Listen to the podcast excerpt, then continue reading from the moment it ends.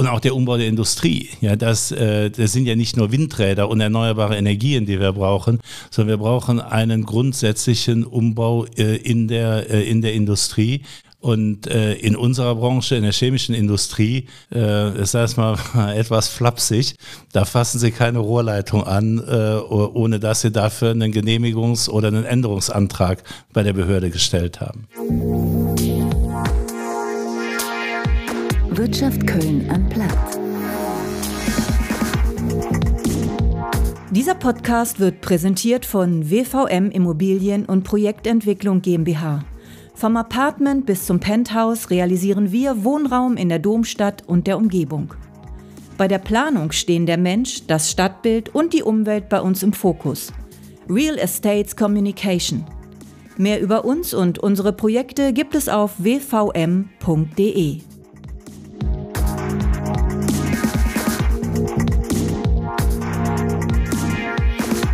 Hallo und herzlich willkommen zu Wirtschaft Köln Unplugged. Haben Sie schon einmal eine alte Matratze weggeworfen? Ein paar Jahre schläft man gut auf dem weichen Schaum, doch irgendwann landet das Teil im Ofen einer Müllverbrennungsanlage. Recyceln? Wie soll das denn gehen? Einer, der das Problem in einer großen Versuchsanlage anpackt, ist heute zu Gast in der Rotonda. Er heißt Klaus Schäfer, hat in Köln promoviert und ist Vorstand für Technologie beim DAX-Konzern Covestro. Das Chemieunternehmen hat sich der Kreislaufwirtschaft verpflichtet und Klimaneutralität als großes Ziel ausgerufen. Covestro will die produzierten Kunststoffmoleküle zurückholen, aufbereiten für eine neue Nutzung, anstatt sie dem Ofen zu überlassen.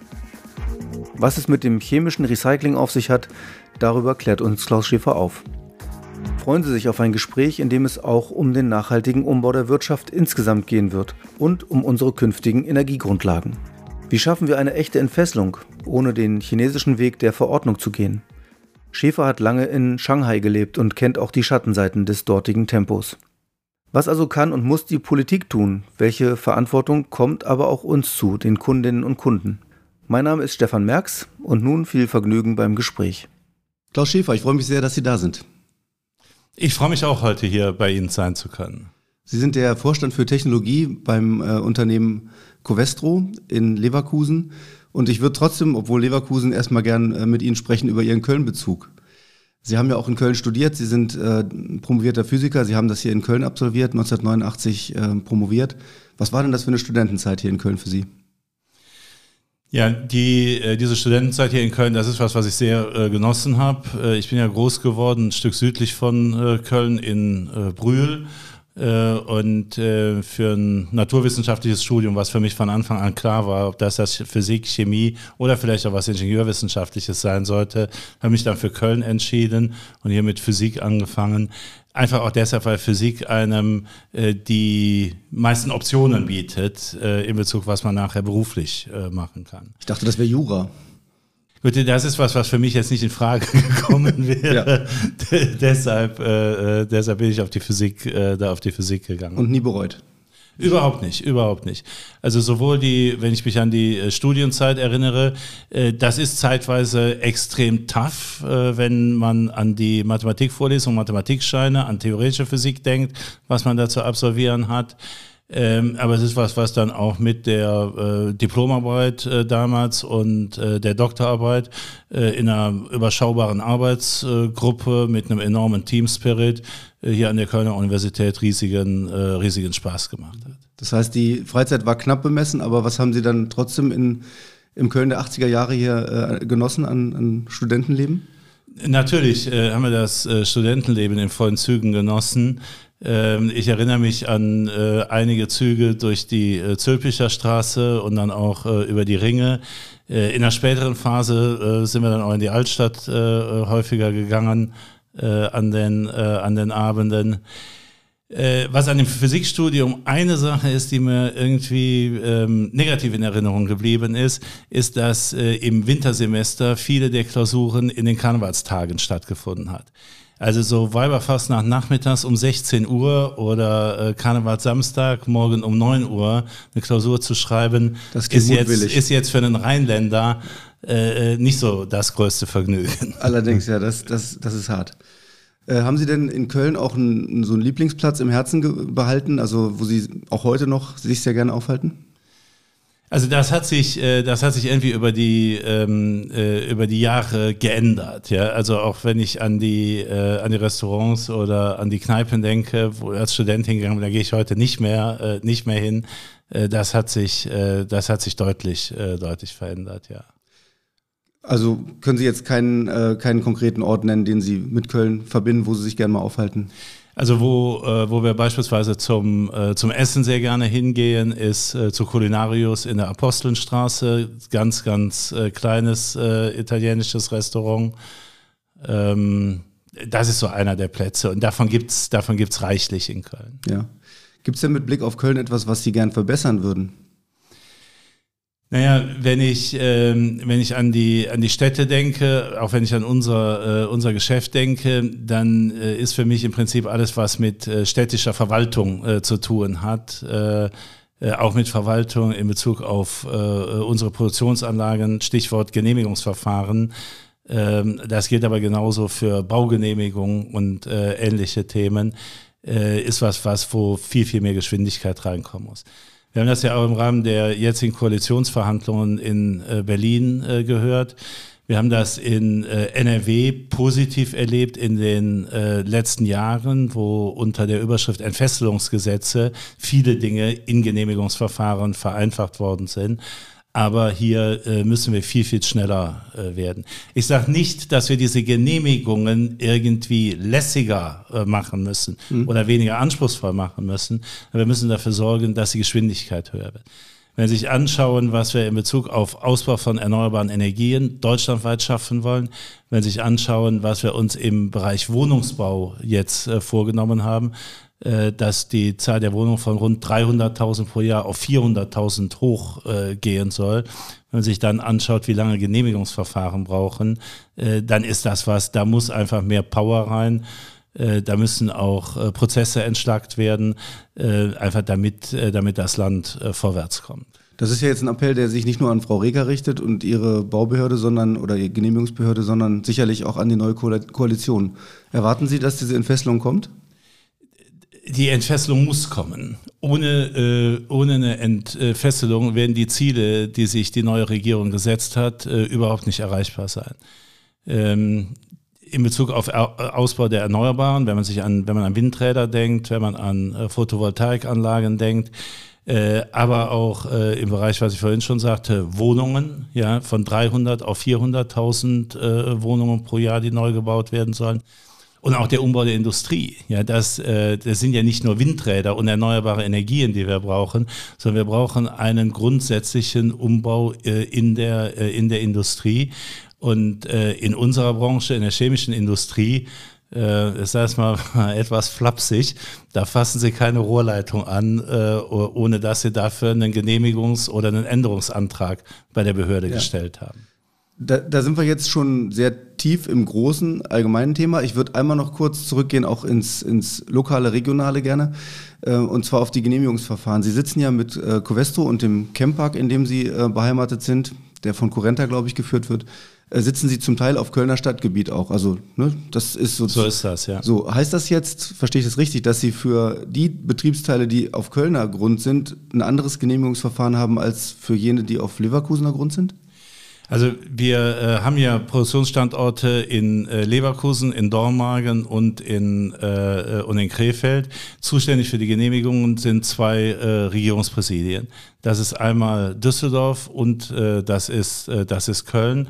Und äh, die Standorte, die Zuständigkeiten sind da sauber aufgeteilt. Ja. Das Recht, nach dem genehmigt werden muss, ist in, äh, ist in allen Situationen gleich. Ja. Äh, also das ist bestimmt durch europäisches Recht, durch äh, deutsches Recht und dann durch, äh, durch Landesrecht. Der größte Anteil da hat das äh, Bundesemissionsschutzgesetz, äh, was, äh, was entsprechend zu beachten ist. Und ähm, damit haben wir mit zwei, äh, mit äh, zwei Genehmigungsbehörden am Ende mhm. zu tun. Also der Rechtsrahmen ist gleich, aber das ist natürlich jetzt für zur spannenden Frage, ist Köln schneller oder Düsseldorf? Äh, also da, da sehen wir nicht wirklich einen, äh, da sehen wir nicht wirklich einen Unterschied in der, in der Geschwindigkeit. Was wir beobachtet haben, ist, seitdem die Landesregierung mit diesen Entfesselungsgesetzen oder Entfesselungsmaßnahmen äh, gestartet ist, dass wir da eine Beschleunigung in den Verfahren sehen. Und äh, äh, an der Stelle ist insbesondere mit dem Regierungspräsidium in Köln äh, sind ein paar Projekte exemplarisch gemacht worden, um äh, zeigen zu können oder um mal auszutesten, mhm. äh, wie schnell kann das eigentlich gehen, wenn äh, alles äh, super aufgereiht ist, genügend Personal zur Verfügung steht und so weiter. Mhm. Sie äh, haben eben erwähnt, auf, auf welchen vier äh, sozusagen, also dass Ihr Camppark sozusagen in vier Standorten sitzt. Äh, wo wird denn die Gewerbesteuer gezahlt? Nur an einem Standort, nämlich in Leverkusen, oder können sich die Kölner auch freuen? Also die äh, Gewerbesteuer, die äh, entfällt auf äh, ähm, alle Städte, die hier äh, entsprechend äh, betroffen äh, sind. Also das ist dann Krefeld, das ist Dortmund, das ist Köln und äh, Leverkusen äh, und äh, das verteilt sich entsprechend der Wertschöpfung, wie die in den verschiedenen Standorten anfällt. Ah, okay. Das hängt natürlich auch damit zusammen, wo ist Produktion, wo ist Forschung und Entwicklung, wo ist die Verwaltung. In dem Leverkusener Standort haben wir ja die Situation, genau wie in Dormagen, dass die Stadtgrenze einmal zwischen Köln und Leverkusen und zwischen Köln und Dormagen quer durch die Standorte verläuft. Das heißt, es gibt Aktivitäten, die finden auf Kölner Grund statt und es gibt andere Aktivitäten, die finden 50 Meter weiter auf äh, Leverkusener Grund statt. Und das ist fair verteilt, also was dann die Steuereinnahmen auch angeht? Also aus äh, unserer Sicht ist das so verteilt, wie äh, der Gesetzgeber das verlangt. Äh, äh, ob das aus Wahrnehmung derjenigen, die an dem empfangenden Ende sitzen, äh, fair ist, kann ich nicht beurteilen. Ich hatte das nur so mal mit einem Ohr mitbekommen, dass äh, 2020 da Leverkusen auch äh, stark aufgedreht hat, dass der Stadtkämmerer geworben hat mit einem niedrigen Gewerbesteuersatz, so ähnlich wie Monheim zuvor, und versucht hat, verlagert doch bestimmte Teile, meinetwegen die Verwaltung, zu uns. Ihr müsst gar nicht die ganzen, die ganzen chemischen Anlagen natürlich äh, zu uns schaffen und ihr genießt dann unseren niedrigen Gewerbesteuersatz. Ja, ich weiß nicht, ob die, äh, ob die Sichtweise völlig richtig ist. In Leverkusen befinden sich ja schon äh, eine Vielzahl von Chemieanlagen oder die allermeisten äh, Chemieanlagen. Ja. Äh, da ist vielleicht eher die Geschichte andersrum gewesen, dass äh, äh, einige dieser Firmen äh, in Monheim äh, weitere Funktionen angesiedelt hatten. Hm. Insofern kann ich das voll nachvollziehen, was die Stadt Leverkusen da, äh, da gemacht hat. Und äh, am Ende äh, halte ich das als Bürger dieses Landes nur für fair, wenn an der Stelle, wo produziert wird, wo die Infrastruktur genutzt wird, wenn an der Stelle auch die Gewerbesteuer anfällt. Ja, verstanden. Sie haben ja, ähm, Sie sind weit rumgekommen. Sie haben äh, eben nicht nur Brühl, Köln, Leverkusen als Stationen, sondern Sie waren in Shanghai einige Zeit. Sie waren auch in Schottland zuvor. Sie sind, nachdem Sie Physik fertig studiert hatten, erstmal in die Erdölchemie gegangen und haben dann entsprechend ähm, ja, in diesem fossilen Brennstoffgebiet äh, sozusagen ihre Karriere gestartet. Wie war, denn, wie war denn die Zeit in Shanghai? Da waren Sie ja als äh, Landesvertreter für Bayer Material Science ähm, und haben in Shanghai sicherlich ganz eindrucksvolle Erfahrungen gesammelt. Also äh, wenn ich äh, privat auf die Zeit gucke, kann man nicht sagen, das war gut oder das war, äh, das war schlecht. Das war äh, beides äh, und manchmal beides am gleichen Tag. Ähm, in Bezug auf berufliche Entwicklung, aber auch private Entwicklung, ist das äh, nochmal ein sehr steiler Teil meiner Lernkurve äh, gewesen. Das ist eine Phase gewesen, wo wir die zweite Ausbaustufe in unserem Produktionsstandort in Shanghai vorgenommen haben. Ähm, das heißt, äh, auch da hatten wir äh, intensive Gespräche mit Behörden, die Genehmigungen äh, an den Start zu bekommen, die Engineering-Unternehmen, mit denen wir das gebaut haben, ähm, in Gang, in Gang zu bekommen. Ähm, in, und das in einer Umgebung, die völlig anders tickt, äh, als wir das tun, in einer Gesellschaft, die, und das ist was, was mir da irgendwie sehr bewusst geworden ist, auf einem völlig anderen Wertesystem basiert als äh, unsere, ähm, aus meiner Wahrnehmung äh, immer noch sehr christlich geprägten Gesellschaft. War denn, also Sie haben das damals erlebt äh, in den Jahren, es war so um die 2013, glaube ich, 2012, so ungefähr? 2011 bis 2013, ja. ja. Da war ja China auch noch ein ganz anderes Land, als es heute ist. Also damals ging wahrscheinlich diese Jagd um den, den roten Genehmigungsstempel noch mit anderen Methoden zu als heute. Es kam auch ein, ein, ein riesen äh, Umschwung in, in, in, Richtung Streamlining, habe ich das Gefühl, äh, jetzt mittlerweile. Die Gesellschaft ist, ist dort sehr unter Kontrolle gebracht. Würden Sie sich denn jetzt noch zutrauen, dort Verhandlungen zu führen nach dem alten Muster? Also ich weiß gar nicht, ob dieses Muster sich so äh, äh nicht so wirklich geändert hat. Ja? Äh, was, sich, äh, was sich geändert hat, ist die, äh, ist die Regierung äh, dort.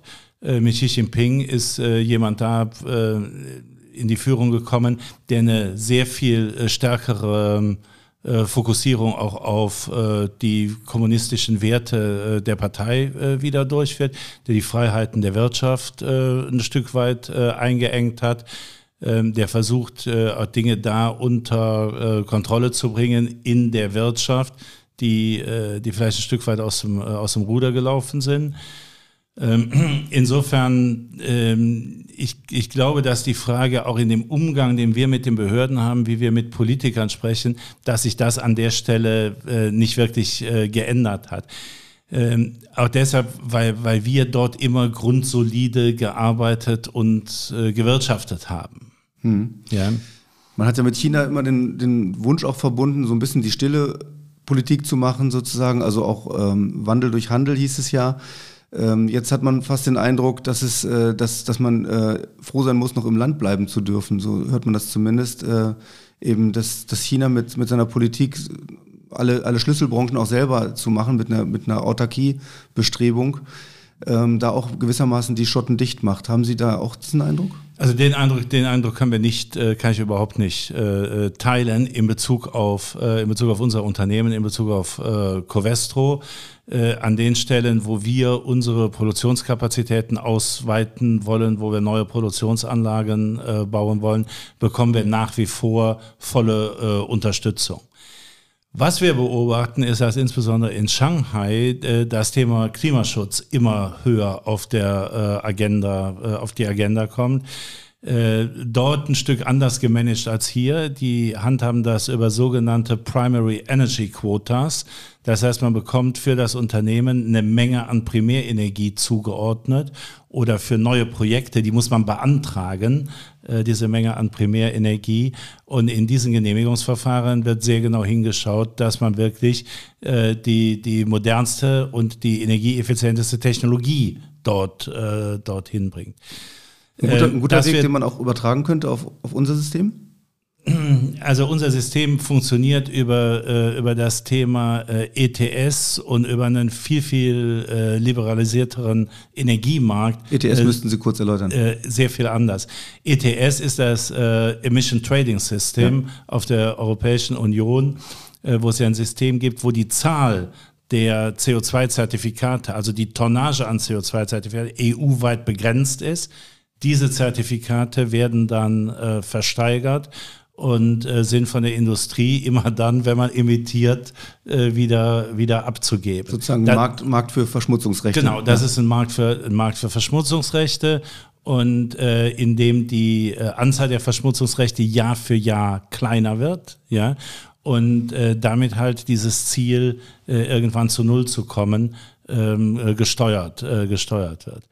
Also das ist an der Stelle anders als das, was die Chinesen über diese Primary Energy Quota machen. Auch die Chinesen haben darüber hinaus noch äh, Verschmutzungsrechte, aber die oder äh, Verschmutzungsrechte, für die man bezahlen, äh, für die man bezahlen muss.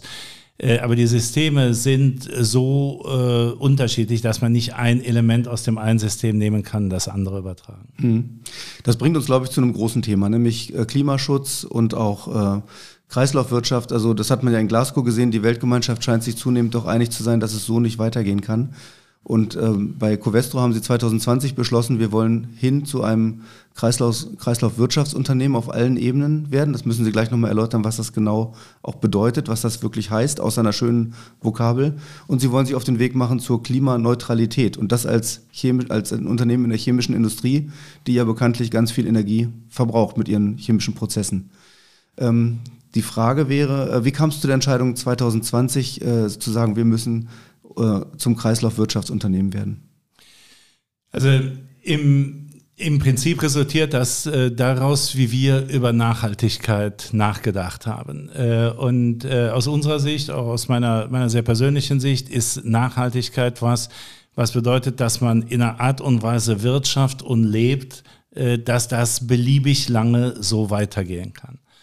Äh, und das äh, Ausbuddeln von äh, Rohstoffen, das Fördern von Öl und Gas verbrennen und in die Atmosphäre zu lassen oder als Kunststoffabfälle ins Meer zu werfen oder auf Deponien zu verbringen, das ist natürlich ein Prozess, der kann nicht beliebig lange weitergehen. Das heißt, das ist, das ist einfach nicht nachhaltig. Also muss man einen Weg finden, wie man dies nachhaltig gestaltet. Und ich glaube, dass das nur so funktionieren kann, indem man das, was wir an Abfällen produzieren als Gesellschaft, wieder nimmt, zurückführt und äh, letztendlich als Rohstoffbasis äh, verwendet. Jetzt entschuldigt, dass ich nachfrage. Das haben Sie jetzt als Covestro 2020 beschlossen. War das aus Ihrer persönlichen Sicht früh oder spät?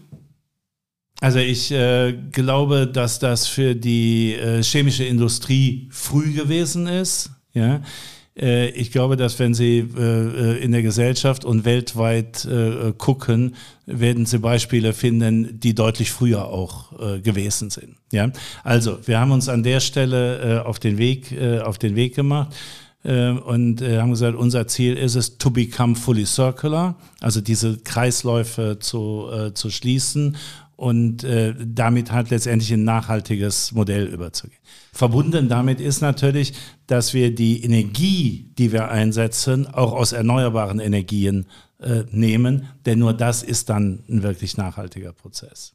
Genau, also Sie, Sie können jetzt nicht nachhaltig werden, wenn Sie weiterhin äh, sozusagen, Sie haben es genannt, äh, fossile genau. Brennstoffe aus dem Boden buddeln und in die, in die und dann eben äh, verbrennen und die Turbinen damit äh, beheizen, sondern sie brauchen wahrscheinlich Windkraft in erster Linie, oder? Wind, Solar, Wasser, alles was äh, äh alles was äh, auf der erneuerbaren Liste steht. Ganz mhm. genau. Mhm. Und das sind nicht nur wir, die das brauchen. Wir haben über den Verband der chemischen Industrie eine Studie machen lassen von Decima und Future Camp, wo geguckt worden ist, was muss man eigentlich tun, um die chemische Industrie bis 2050 CO2-frei oder klimaneutral in Deutschland zu machen.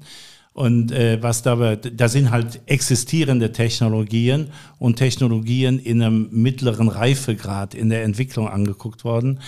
Äh, und das Ergebnis ist einfach, wir brauchen Strom. Wir brauchen viel, viel erneuerbaren Strom, äh, um diesen Transformationsprozess voranzutreiben. Ich glaube, die Rechnung ging so, Sie brauchen so viel, wie ganz Deutschland verbraucht, genau, allein für die chemische Industrie. Die chemische Industrie braucht in Deutschland so viel Strom, wie die, äh, wie die Industrie heute braucht. Ein Teil davon wird in Wasserstoff umgewandelt werden. Das kann dann auch in Form von Wasserstoff importiert werden. Ja, wir importieren ja auch heute Energie äh, aus äh, verschiedensten Regionen der Welt. In, insofern äh, ist, ist das was, wo, wo, wo ich null Berührungsängste mit, äh, mit habe. Ähm, aber die Kalkulation ist genauso, wie Sie sagen, wir brauchen die Energiemenge, die Strommenge, die Deutschland heute verwendet, zukünftig nur für die chemische Industrie. Ist das denn, ist das denn realistisch, wenn wir jetzt doch wieder mal auf die deutsche Befindlichkeit auch blicken? Also wir haben ja, glaube bei Aus, beim Ausbau Erneuerbare sagt jeder erstmal, ja, könnte ich mir gut vorstellen, aber nicht not in my backyard. Also nicht, nicht bitte, jeder, jeder wäre dagegen, wenn das Windrad äh, in unmittelbarer Nähe seines Hauses ja. stünde. Ich weiß nicht, wie das Ihnen ginge. Also äh, wir leben in, äh, in der Nähe von einer Hochspannungsleitung. Ähm, also mir ist schon, mir ist schon bewusst, dass wir, äh, dass wir hier, äh, insbesondere in der Gegend rund um eine äh, Stadt und eine Metropole wie Köln, uns mit gewisser Infrastruktur anfreunden müssen. Ob das Autobahnen sind, ob das Eisenbahn, zunehmend dann Eisenbahntrassen sein werden, auch, auch Stromtrassen und Windräder gehören auch dazu. Äh, jetzt geht es darum, halt für die Windräder Aufstellungsorte zu finden, die so clever gewählt sind, dass man auf der einen Seite den Strom bekommt, den wir brauchen, aber möglichst wenig Menschen äh, dadurch, äh, dadurch beeinträchtigt. Das spricht dann für die Hohe See, ne? Oder wie sehen Sie das? Das äh, spricht zum einen für die Hohe See, wobei das wiederum bedeutet, dass man viele Stromtrassen in Deutschland von Nord nach Süd braucht. Ja? Äh, bekannterweise in äh, Nordrhein-Westfalen jetzt keine Hohe See haben. Ja. Richtig, aber auch, ich meine, die Menschen auf Borkum zum Beispiel sind auch nicht alle begeistert, glaube ich, über dieses Borkum Riff Grund 3, also den größten ja. Offshore-Windpark, der da geplant ist, jetzt auch genehmigt ist. Sie haben sich da ja auch Kapazitäten gesichert über Ihren dänischen Energielieferanten, ehemals Dong, heute heißen die ähm, Ørsted. Ørsted, genau. Und ähm, das heißt, da sind Sie aber guter Dinge, dass, dass das auch gebaut werden wird, dass da keine Proteste mehr dazwischen kommen und äh, dass Sie dann demnächst Ihre 100 Megawatt auch bekommen werden. Also wir haben, ähm, äh, das war einer der ersten Verträge, der erste industrielle äh, Stromliefervertrag äh, äh, in so einer Größenordnung, den wir dort äh, abgeschlossen haben in Deutschland. Und ähm, Jetzt ist diese, äh, jetzt ist diese Genehmigung äh, erteilt und ich glaube auch die Bauentscheidung inzwischen, äh, inzwischen gefallen. Ähm, das heißt, ähm, äh, das heißt, ich gehe davon aus, dass das gebaut und realisiert wird.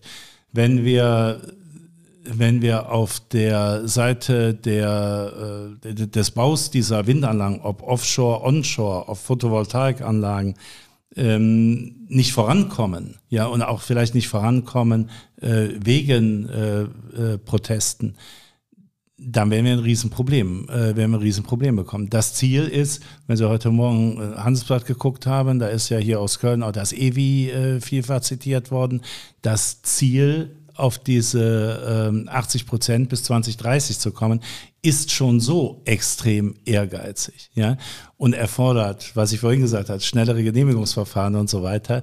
Ähm, äh, wir können da keine weiteren Hindernisse brauchen. Das heißt, an der Stelle wünschen Sie sich so ein bisschen chinesischen, chinesischen Geist, der dann auch quasi durchregiert und sagt, das ist jetzt strategisch wichtige Infrastruktur, wir bauen das jetzt einfach oder wie geht das hier in Deutschland?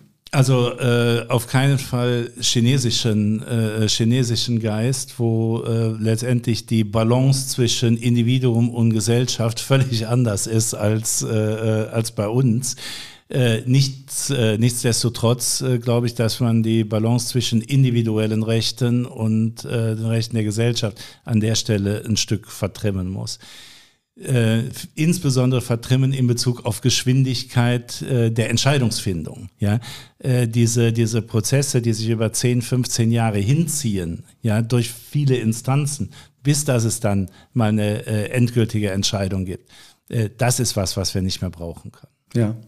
Sie nannten das Stichwort Energieimporte. Das wäre dann also beispielsweise aus Südamerika. Chile ist, glaube ich, ganz groß im Thema Wasserstoff. Dann, dann fahren dann die Wasserstofftanker hierher, statt dass das Erdgas aus Russland über Nord Stream 2 zu uns gelangt? Also das ist, das ist, eine, das ist eine Option. Wir als äh, Covestro sprechen sowohl mit äh, äh, Unternehmen in äh, Norwegen, äh, auch im arabischen Raum, äh, auch in Australien, wie, wir, wie wir dort an erneuerbare Energien rankommen können. Ähm, das könnte Wasserstoff sein. Ich glaube, dass der nächste Schritt sein wird, Wasserstoff in Form von Ammoniak äh, zu, äh, zu transportieren. Äh, wir brauchen auch Ammoniak für unsere chemischen Prozesse. Ja? Ähm, und ähm, wenn man das Ammoniak importiert, Am Ammoniak fahren hunderte Ammoniakschiffe heute auf den Weltmeeren äh, rum. Äh, aus, das wird heute hergestellt in Regionen, die sehr erdgasreich sind und äh, dann exportiert. Auch eine Form von Energietransport. Und äh, ich bin der Überzeugung, dass das der erste Schritt sein wird, dass man aus Photovoltaik, aus Wind dann über Wasserstoff äh, zu Ammoniak kommt und dann Ammoniak transportieren kann. Der, wäre, wäre das ganz kurz, wäre das sicher, so ein Ammoniak, Ammoniakschiff? Also ähm, äh, Ammoniaktransporte sind sicher. Ammoniaktransporte äh, finden heute rund um den Globus äh, statt und wird im Prinzip an allen großen Chemiestandorten per Schiff angeliefert und äh, äh, entladen. Ammoniak als solches ist natürlich ein giftiges Gas. Ja, das heißt, man muss das äh, so handeln, äh, dass das äh, in den Rohrleitungen und in den Tanks bleibt. Mhm. Sie sind ja auch der Chef-Einkäufer, glaube ich, bei Covestro, so kann man es sagen, ne? für Beschaffung zuständig. So könnte man es sagen. Ähm, das heißt, Sie sichern auch die Energie für die nächsten zehn Jahre oder wie, wie ist da Ihr Horizont, mit dem Sie jetzt im Augenblick äh, Verträge abschließen? Also bei den, äh, insbesondere bei den erneuerbaren, äh, bei den erneuerbaren Energien äh, ist das so, dass das ja Investitionen äh, erfordert. Schauen Sie sich diese, äh, die, diese Windfarmen in der Nordsee an, ja, und ähm, die äh, Energieunternehmen, die sowas bauen, äh, die äh, möchten gerne langlaufende Verträge haben, ja, damit sie darauf letztendlich ihre Finanzierung bauen können. Wir möchten äh, langfristiges äh, Commitment haben, dass wir diesen erneuerbaren Strom bekommen.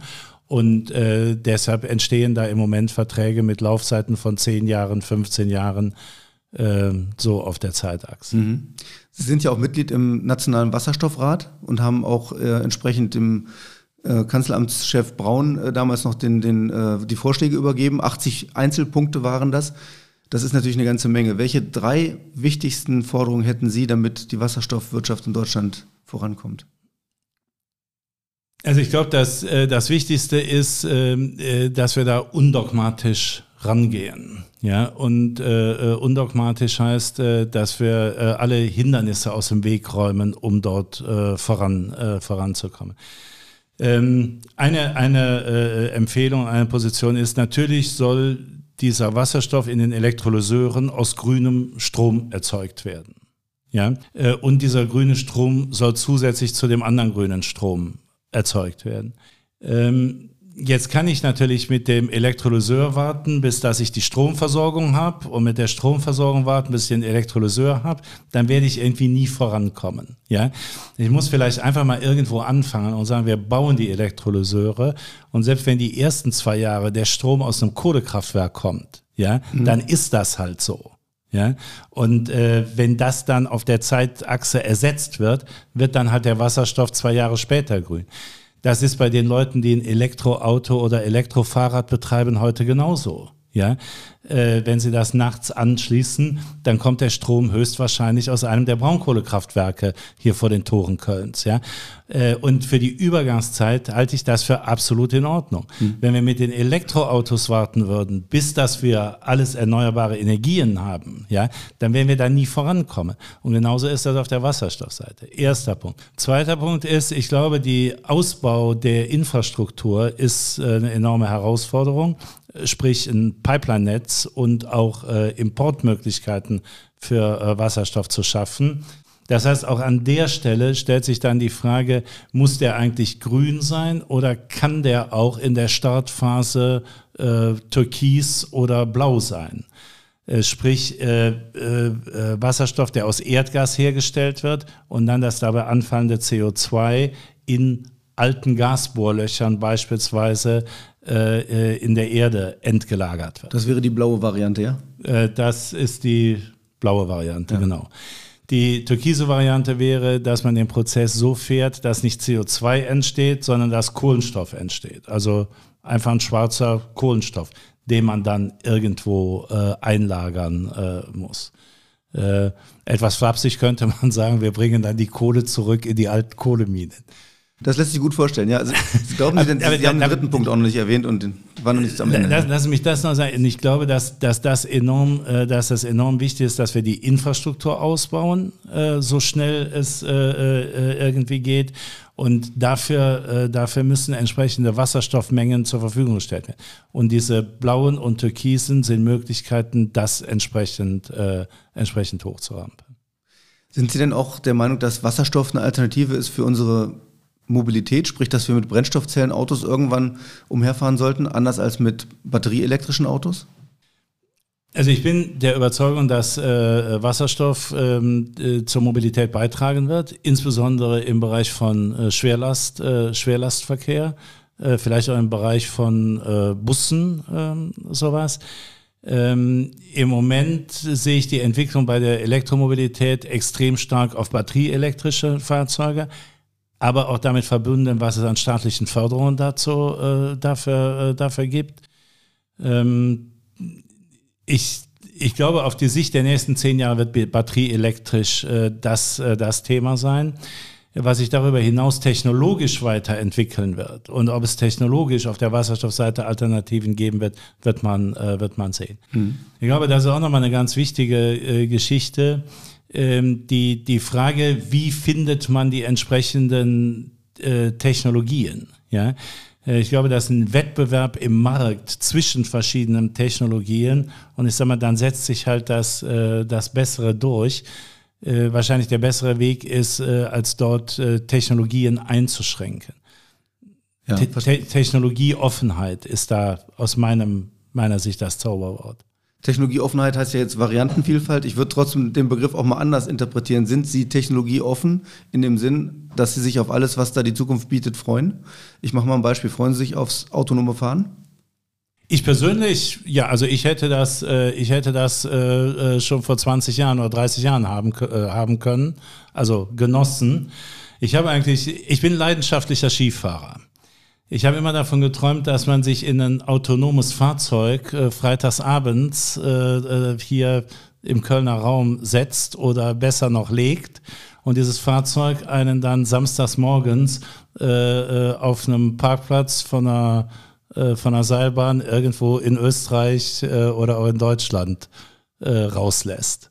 Also insofern autonomes Fahren finde ich, äh, finde ich eine geniale Vorstellung. Wie ist das mit Metaversum? Freuen Sie sich da auch schon drauf?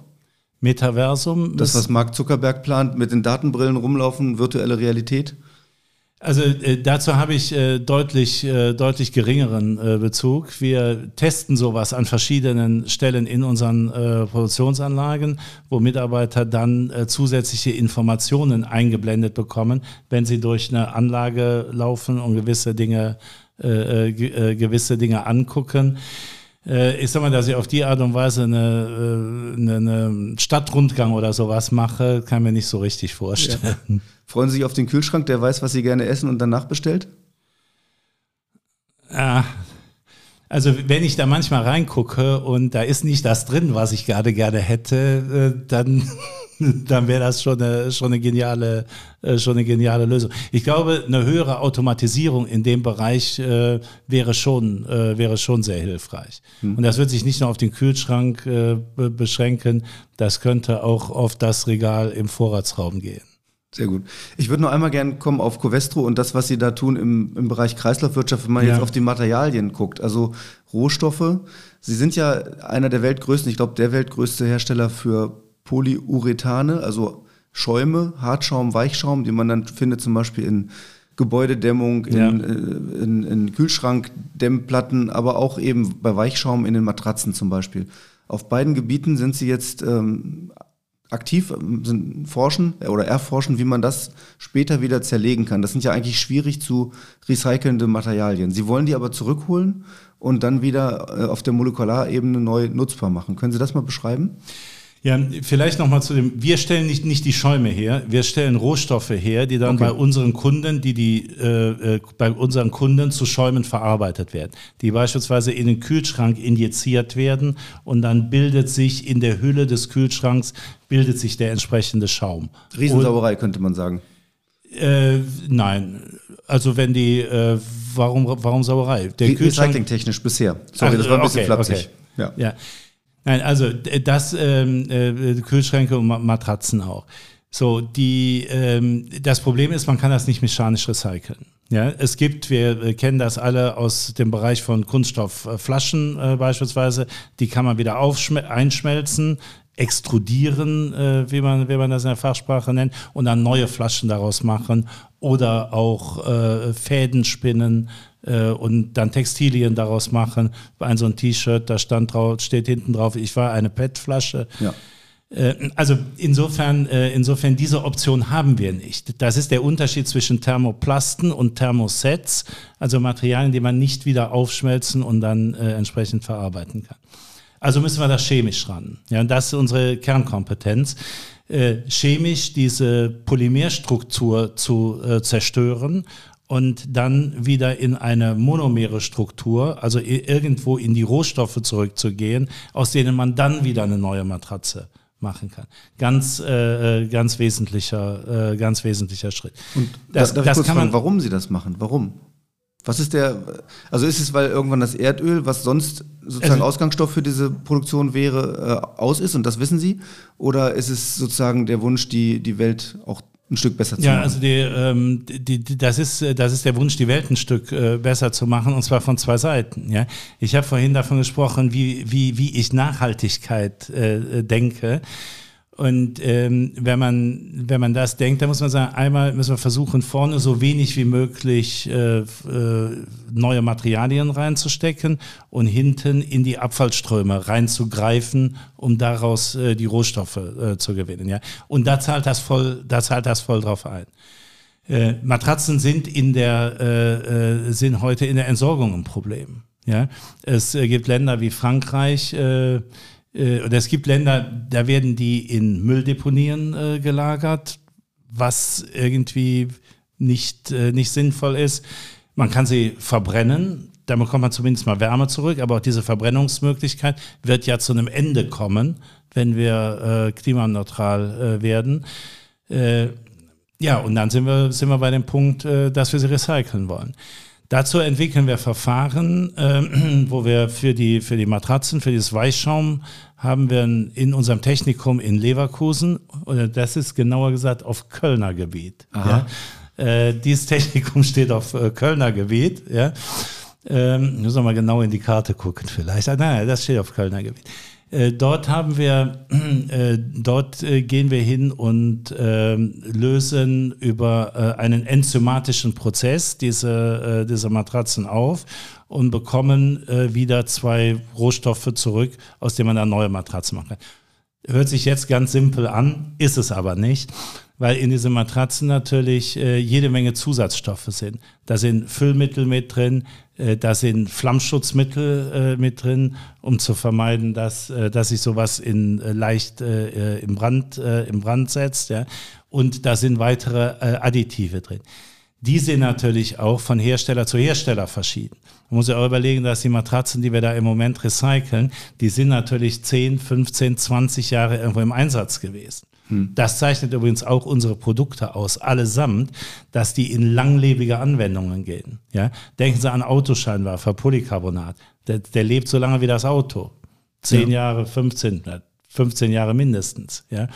Denken Sie an, äh, an Matratzen, auch auf der Zeitachse, Kühlschränke.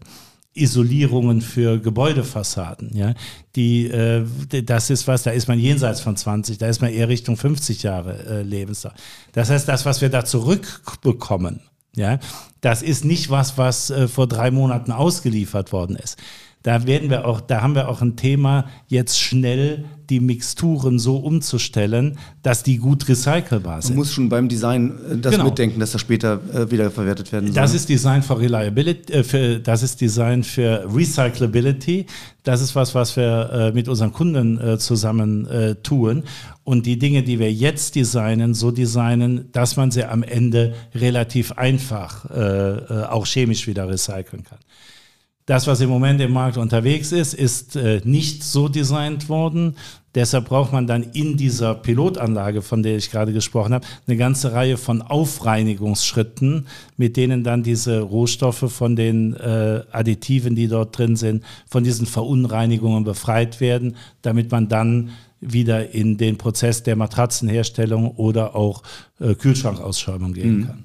Ich erinnere mich daran, dass äh, der Verband der chemischen Industrie jahrelang Imagekampagnen gebraucht hat, um auch zu sagen, wir sind hier, wir sind hier wer in der chemischen Industrie wird unterschätzt. Wir haben hier dieses äh, Dreckspatzen-Image, sage ich mal salopp. Dabei liefern wir doch im Grunde all das für die Produkte, die ihr gerne nutzt. Hat sich das inzwischen geändert? Also hat diese Kampagne vielleicht auch das Bewusstsein verändert? Also ob das die Kampagne gewesen ist äh, oder äh, ob das einfach die Produkte sind, die wir, äh, die wir herstellen und auch die Art und Weise, wie wir das heute machen im Vergleich zu vor äh, 30, 30 äh, oder 40 Jahren, äh, weiß ich nicht. Ich glaube, dass sich die chemische Industrie da enorm weiterentwickelt hat. Ja? Und mit den Produkten, äh, wo Sie das sagen, sie sind nie weiter als einen Meter von unseren Produkten entfernt. Ja? Dadurch, dass wir jetzt auf einem äh, weich gepolsterten Stuhl sitzen, äh, das wird unser äh, Polyurethanschaum da drin sein. Wenn Sie diese, äh, dieses Leder anschauen, das wird eine Polyurethan-Beschichtung äh, als oberste Schicht haben, also die, mit der man auch äh, Kontakt hat. Ge Entschuldigung, gehen Sie so durch die Welt und gucken Sie, wo sind wir vertreten? Das ist ja witzig. Ja, ja, also das ist äh, auch wenn ich, äh, äh, was weiß ich, wenn ich, äh, wenn ich irgendwo einen, einen Mietwagen habe oder so, da gucke ich mir schon die Teile an und äh, frage mich, ist das jetzt äh, Polypropylen, ist das Polycarbonat und äh, äh, ist, ist das was, was ich kenne aus unserem Unternehmen. Ja. ja. Aber da ist ja gleichzeitig ein bisschen das Problem, dass sie einfach knallhart Business to Business sind. Ihr Produkt sind meistens irgendwelche weißen Pülverchen, sage ich mal. Und da lässt sich jetzt äh, schwer, das lässt sich nicht so gut branden, das kommt beim Kon Konsumenten nicht an. Sie haben auch wahrscheinlich, wenn Sie sagen, was ist jetzt, wie setzen wir ein Geschäftsmodell auf in dieser Kreislaufwirtschaft? Sie können ja nicht sagen, wir verliesen unsere Moleküle und die kommen deswegen wieder bei uns an. Also das wäre noch eine interessante Frage, finde ich. Wie, wie verbinden Sie diesen Kreislaufwirtschaftsansatz, der ja löblich ist und gut, mit einem geschäftlichen Ansatz? Also äh, das ist was, äh, äh, das ist was, wo ich, äh, wo ich glaube, wo sich der Zeitgeist gerade genau hin entwickelt. Ja, äh, wenn wir Polycarbonat, äh, wenn wir Polycarbonat liefern an Firmen, die Computer herstellen, dann möchten die für ihr Computergehäuse heute ein Polycarbonat haben, äh, was einen hohen Grad an Rezyklat enthält oder am liebsten 100 Prozent äh, rezykliertes Material ist. Was sie dann auch auf, äh, äh auf ihr Produkt entsprechend legen. Wir schreiben da nicht, dass von Covestro ist, aber schreiben dann drauf, dass das äh, aus 100 Prozent äh, Rezyklat entspricht. Also äh, deshalb, ähm, äh, deshalb bekommen wir, der Markt fragt das nach, der Endkunde fragt sowas am Ende nach und damit kommt äh, der Pull bei uns äh, an, der, an der Kette an. Ähm, Im Moment, Im Moment ist das aber auch an vielen Stellen noch ein Ausprobieren. Wir haben ähm, beispielsweise dieses Polycarbonat biobasiert äh, gemacht. Dazu haben wir als Rohstoff setzen wir da ein ähm, äh, Benzol. Dieses Benzol, was wir, äh, was wir dort einsetzen, haben wir aus einer äh, Bioquelle, ähm, aus der Bioquelle ein Nafta bekommen. Dieses Nafta dann bei einer petrochemischen ähm, Unternehmen zu Benzol umarbeiten lassen und das bei uns äh, eingesetzt. Wir haben äh, mit ähm, äh, ISCC Plus entsprechende Zertifizierung, die das alles äh, bescheinigt. Wir haben jetzt ein Polycarbonat, was äh, klimaneutral ist, also CO2-Footprint null. Äh, die gucken sich alle Ingredienzien an, die wir da rein tun und äh, bilanzieren dann diese CO2-Footprint. Und die, der erste, der erste, äh, der erste Versuch, äh, da ein biobasiertes Benzol zu bekommen, ähm, da sind wir über den Markt gelaufen, haben mit Lieferanten gesprochen. Einige haben gesagt, können wir nicht, haben wir nicht. Andere haben gesagt, ja, können wir machen, kostet aber das Zehnfache von normalem Rohstoff. Das ist ja interessant. Äh, das ist ja wie auf dem Lebensmittelsektor, dass man das Bio-Obst inzwischen schätzt. Das ist inzwischen fast äh, Standard und das wird auch bei den chemischen Bestandteilen bald so sein, dass man sagt Bio Inside irgendwie. Äh, das, äh, das, das, Ziel ist, das Ziel ist, den CO2-Footprint auf Null zu bekommen von dem Produkt und bei den Rohstoffen lieber noch Rezyklat zu nehmen, ja, weil das äh, dann die, die, diese Kreislaufgedanken noch stärker pusht, Rezyklat zu nehmen oder einen biobasierten Rohstoff zu nehmen. Hm. Ja. Aber interessant, auf jeden Fall kommt es auf den Wunsch der Konsumentin des Konsumenten künftig stark so an. ist das, so ist das. Und äh, man muss auch sagen, wenn die, äh, wenn die Rohstoffe für äh, so eine Anwendung viel, viel äh, teurer sind, äh, dann wird sich das am Ende auch, nicht in diesem Maßstab und dem Faktor, aber das wird sich am Ende beim Endprodukt durchschlagen. Wenn der Kunde bereit ist, dafür halt äh, ein Stück mehr zu bezahlen, dann wird das Ganze fliegen. Andernfalls wird das schwierig.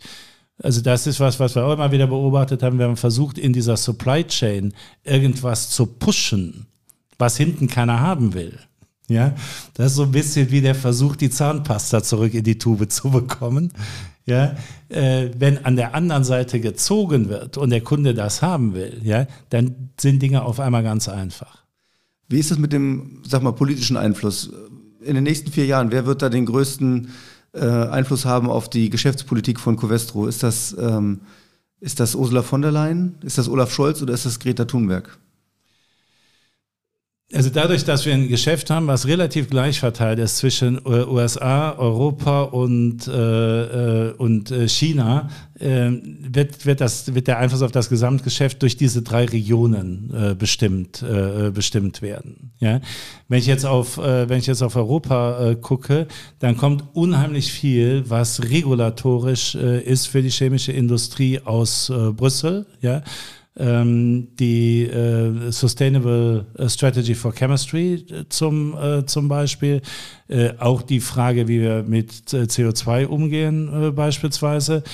Ähm, es kommt natürlich einiges aus Berlin. Der Einfluss begrenzt sich auf unsere deutschen Standorte und unsere deutsche Produktion.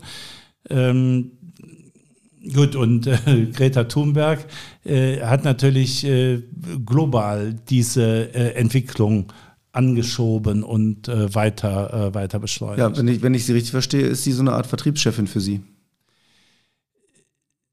Wenn das dazu, wenn das dazu führt, dass der, ähm, wenn das dazu führt, dass der Verbraucher ja, sich in der Richtung verändert? Absolut ja. Ja, wir haben, ähm, ich glaube, ich glaube, alle oder viele von uns äh, natürlich ein bisschen äh, auch so eine schizophrene Persönlichkeit. Ja? Äh, auf der einen Seite, auf der einen Seite fordern wir diese Dinge, wenn wir dann aber in den Supermarkt gehen oder irgendwo, irgendwo zum Einkaufen, dann haben diese Kriterien auf einmal nur zweite oder dritte Priorität bei der Kaufentscheidung, die wir treffen. Mhm. Herr Schäfer, wir sind fast am Ende. Ich würde noch gern zwei, drei kleine Fragen loswerden. Erste wäre, wie oft in der Woche tragen Sie einen Helm? Jedes Mal, wenn ich eine unserer Produktionsanlagen äh, besuche. Das ist äh, in den äh, Vor-Corona-Zeiten häufiger gewesen als während äh, Corona. Äh, in, der, in der letzten Zeit, äh, denke ich mal, war das so einmal die Woche. Vorstand im Homeoffice, geht das? Ja, wir haben das als, wir haben das als Vorstand wir haben, als das mit dem Homeoffice losging und als die Regierung das äh, ja angeordnet äh, hat, äh, haben wir gesagt, wir gehen da mit gutem Beispiel voran. Ähm, äh, wir sind der Überzeugung, wenn wir als Vorstände das nicht durchziehen, wird die Organisation da nicht, äh, nicht mitziehen. Im Prinzip, im Prinzip bin ich, äh, bin ich die ganze Zeit bis August im Homeoffice gewesen. Äh, nach den Sommerferien ist dann September, Oktober, November äh, äh, sind wieder deutlich mehr Tage im Büro und auch auf Tagungen und Konferenzen stattgefunden. Und äh, jetzt sind wir wieder auf äh, Homeoffice only. Das bedeutet auch, dass wir die Vorstandssitzungen aus dem äh, Homeoffice durch, durchführen. Und ich halte das für enorm wichtig, dass die Führung der Unternehmen äh, da mit entsprechendem Beispiel vorangeht. Denn die Mitarbeiter werden sich daran orientieren, äh, was die Chefs in so einem Laden tun. Das stimmt. Ähm, ist, das, äh, ist das gut? Ähm, äh, ich würde mir wünschen, dass wir, äh, dass wir viel öfter wieder in die Büros gehen können, weil irgendwie gerade die Kommunikation sagen wir, zwischen Tür und Angel fehlt. Ja, wenn man also eine, wenn man eine Besprechung hat äh, mit, äh, mit Kollegen, mit Mitarbeitern, man trifft sich da fünf Minuten vorher und vielleicht noch fünf Minuten äh, nachher. Äh, man trifft äh, irgendwie auf dem Flur jemand, äh, mit dem man mal, mal kurz sprechen kann. Also die Intensität der Kommunikation, die Häufigkeit der Kommunikation leidet, leidet erheblich.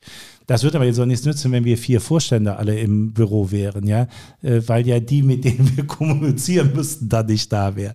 Die Sitzungen, alles was formalisiert ist, äh, funktioniert äh, hervorragend über, über diese Homeoffice-Regelungen. die Kommunikation, insbesondere auch eine zwischenmenschliche Kommunikation, leidet enorm.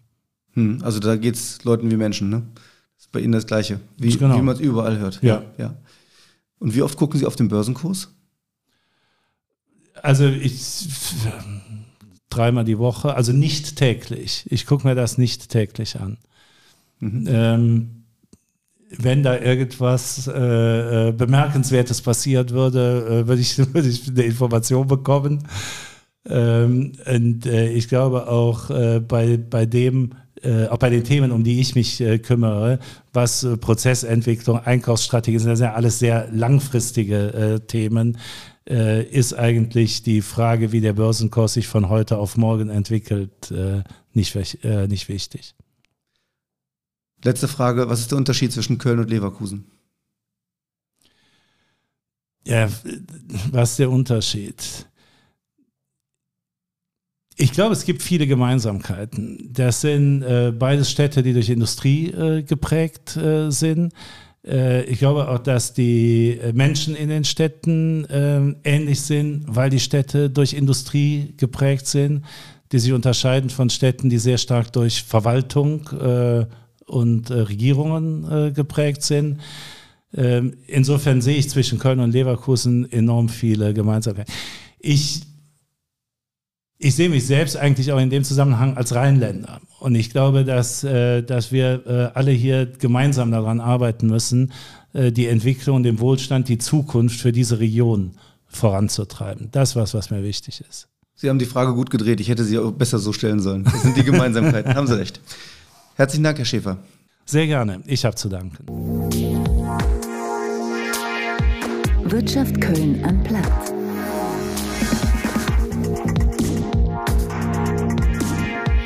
Wir müssen undogmatisch rangehen. Das ist ein Satz, der mir noch im Ohr klingt. Klaus Schäfer bezieht das auf die Wasserstoffstrategie. Doch ich glaube, insgesamt ist die Experimentierfreude eines Naturwissenschaftlers ein Vorbild, wenn wir zügig in Richtung Nachhaltigkeit marschieren wollen. Einfach mal probieren und vor allem auf den Weg machen, nicht nur reden. Das nehme ich hier mit. In der nächsten Woche meldet sich mein Kollege Manuel Heckel bei Ihnen und es geht um die Vitalisierung der Innenstädte. Zu Gast in der Rotonda ist Oliver Kerl, den das Thema aus zwei Seiten berührt. Zum einen als Unternehmer mit mehreren Einzelhandelsgeschäften und zum anderen sitzt der Mann aus Rodenkirchen für die CDU im Düsseldorfer Landtag. Ich bin gespannt. Mein Name ist Stefan Merks. Bis bald.